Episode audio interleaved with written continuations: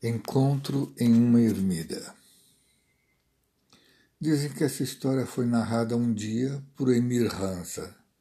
Ele morreu em 1710, como resposta à pergunta: Como você poderia nos mostrar um equivalente do seu poder para viver em um mundo diferente do nosso? Se conta que podia ficar invisível ao dar um passo lateral quando seus pés estavam em ângulo reto um com o outro. E em relação a essa e outras maravilhas, fez a seguinte observação: Vocês estão proibidos de contar qualquer maravilha que tenha efetuado, sem acrescentar que o propósito de realizar maravilhas é o seu próprio aperfeiçoamento ou a transmissão de poder e não para assombrar nem excitar a crença das pessoas. Hansa fez outra observação. Viajamos a outra terra, em ideia e forma. Algumas vezes permanecendo aqui, outras vezes transportando-nos literalmente. Desse outro mundo, trazemos o que vocês necessitam alimentos que nunca foram provados, bebidas que nunca foram bebidas. Chafiroz morreu em 1660 e, segundo uma tradição popular, ainda está vivo em uma nova forma como um dos guias ocultos dos sufis. Bem, tinha caminhado até uma ermida do Hindukush para visitar o sheik e também para ver se podia encontrar uma forma de aplacar ou resolver minhas dúvidas sobre a maneira de demonstrar a existência real do caminho oculto. Só depois de muitas aventuras eu vi por fim a imagem reconfortante da fumaça saindo pela chaminé daquela simples casa. Um homem, vestido com roupas simples, com uma expressão honesta em seu rosto, estava sentado em silêncio na porta da ermida. Me disse: Bem-vindo, irmão. Longe de sentir-me contente, fiquei incomodado que esse homem, que deveria ser o porteiro daquele lugar, mostrar tão pouco respeito por mim. Perguntei: Você é o porteiro?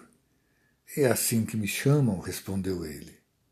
Eu estou procurando o ancião, o guia, eu disse. É assim que me chamam, respondeu ele.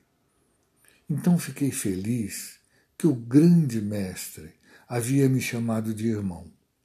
Enquanto estávamos na casa, um cachorrinho se aproximou do sheik, contente por ter voltado. Bem-vindo, irmão, disse o sheik ao animal. E eu me senti incomodado de novo, pensando que, com aquela saudação, ele havia me colocado no mesmo nível que o cachorro, que sua saudação para um e para outro tinha sido a mesma.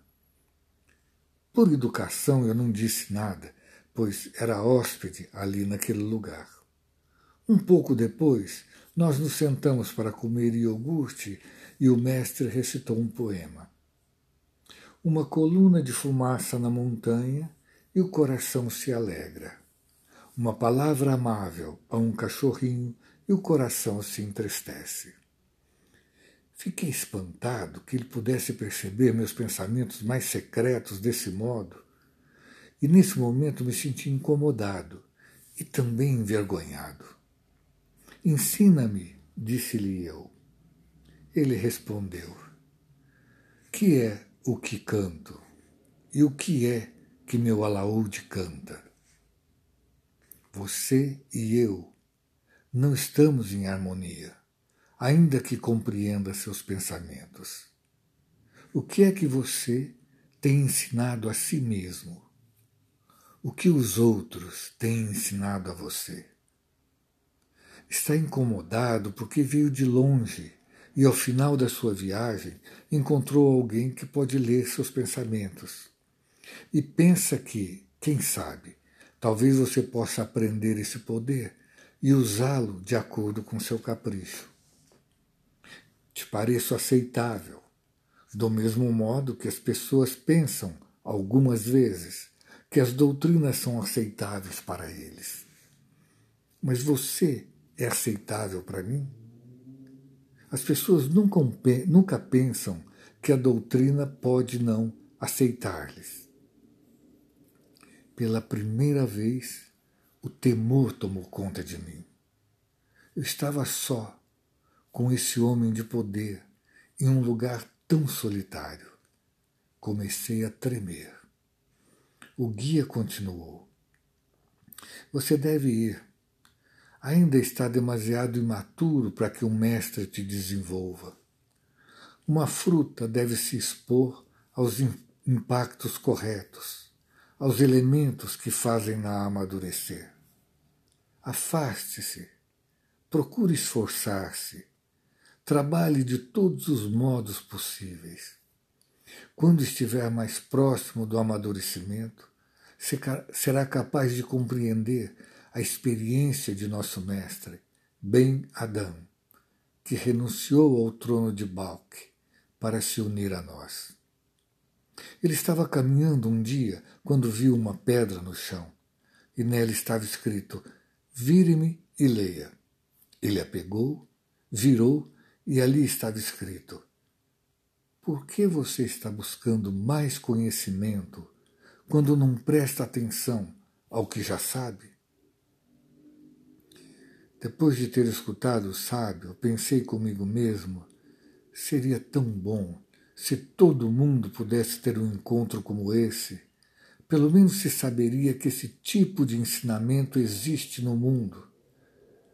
O sábio continuou: Muitas vezes o castigo do conhecimento é que vão rir de você. Conta às pessoas o que conversamos aqui, e por certo pensarão que você está louco. Desse modo, o verdadeiro conhecimento protege-se a si mesmo.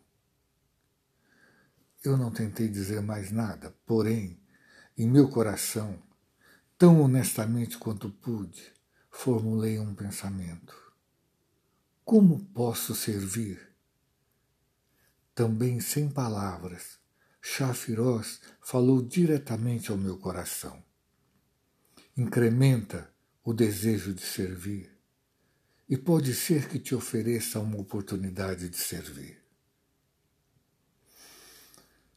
Só quando, muito depois, pelo esforço constante alcancei esse estado, me dei conta do verdadeiro valor do meu encontro com aquele a quem chamam Shafiros.